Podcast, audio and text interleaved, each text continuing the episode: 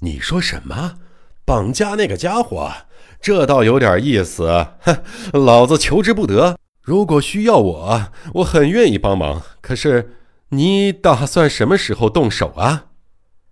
赤井银三兴冲冲的问。就是今晚。啊啊！今晚？这下太好了。可是，要怎么把人绑走呢？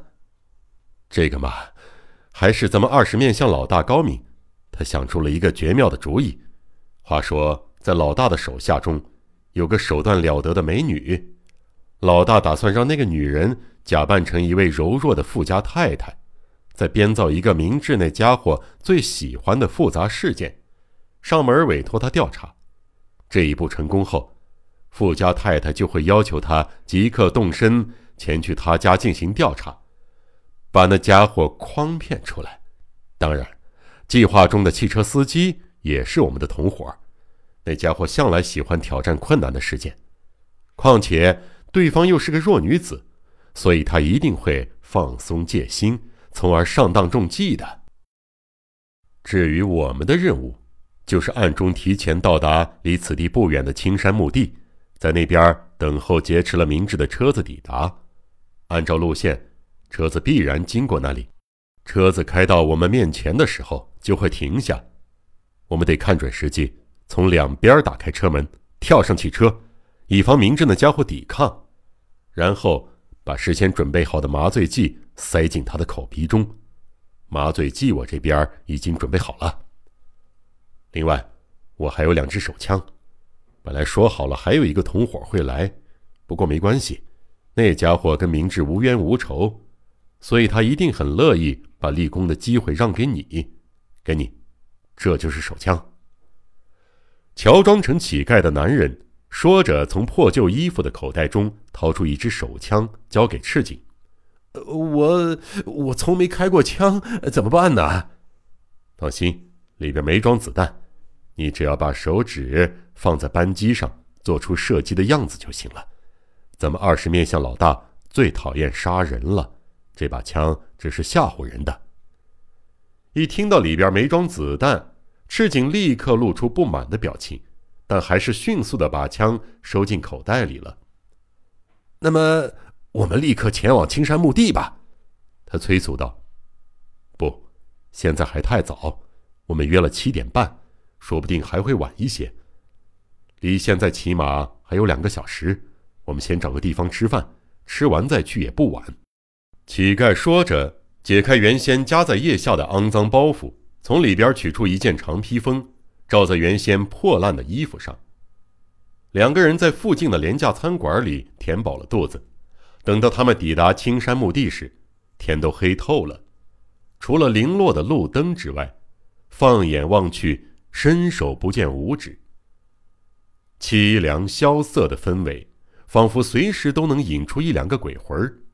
约定的地点是墓地中最偏僻的一条小路，即便在晚间六点到九点之间，也罕有汽车经过。两个人摸黑在路边坐下，耐心的等待约定时刻的来临。真慢呀！先不说别的，光是这么坐着就冷得要命。不，马上就到了。刚才我在墓地入口看到了商店的挂钟，已经七点二十分了。来到这儿已经过了十分钟以上，人应该马上就到了。两人不时低声交谈，又等了十分钟左右，终于对面隐约出现汽车车头灯的灯光。喂，来了来了，一定是那辆车，干得漂亮点儿！果然，那辆车驶到两人等候的前方，发出刺耳的刹车声，停下，上吧。说完，两个黑暗中的人突然窜了出去。你绕到那边去。好看我的！两个黑影儿立刻冲向车子后座的两侧车门，然后猛地拉开门，从两边将枪口对准后座的乘客。同时，坐在后座的洋装妇人不知何时也掏出了手枪，甚至连司机都转身向后，手上竟也有一支同样闪着森然冷光的手枪。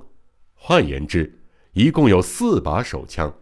枪口一致瞄准后座唯一的一个人。说到他们瞄准的人物，啊，果然是明智侦探。侦探不出二十面相所料，果真傻乎乎的中了计吗？你敢动一下，我就开枪！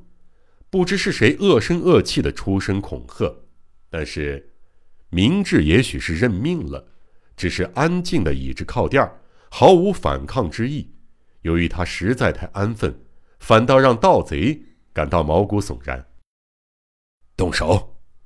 才听到一个低沉有力的声音响起。